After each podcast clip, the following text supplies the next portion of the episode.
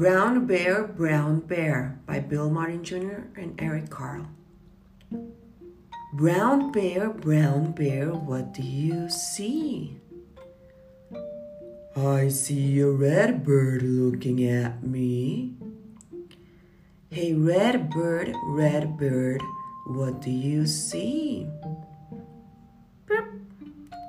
I see a yellow duck looking at me. Hey, yellow duck, yellow duck, what do you see? Quack. I see a blue horse looking at me. Hey, blue horse, blue horse, what do you see?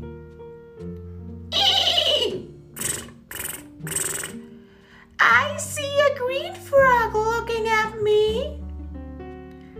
Green frog, green frog, what do you see? Ribbit. I see Ribbit, a purple cat, Ribbit, looking at me. Purple cat, purple cat, what do you see? Meow.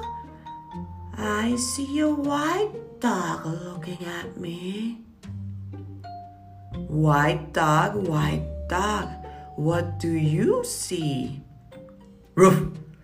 I see a ruff black sheep looking at me.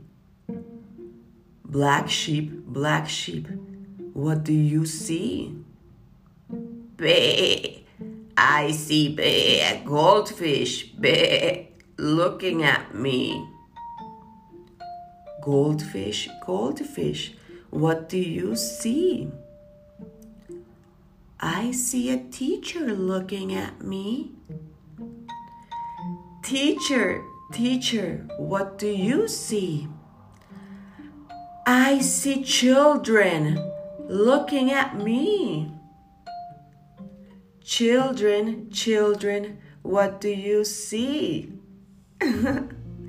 we see a brown bear, a red bird, a yellow duck, a blue horse, a green frog, a purple cat, a white dog, a black sheep, and a goldfish, and a teacher looking at us. That's what we see. The end. Don't miss out in the other stories that we have for you and your kids in Sona Kids.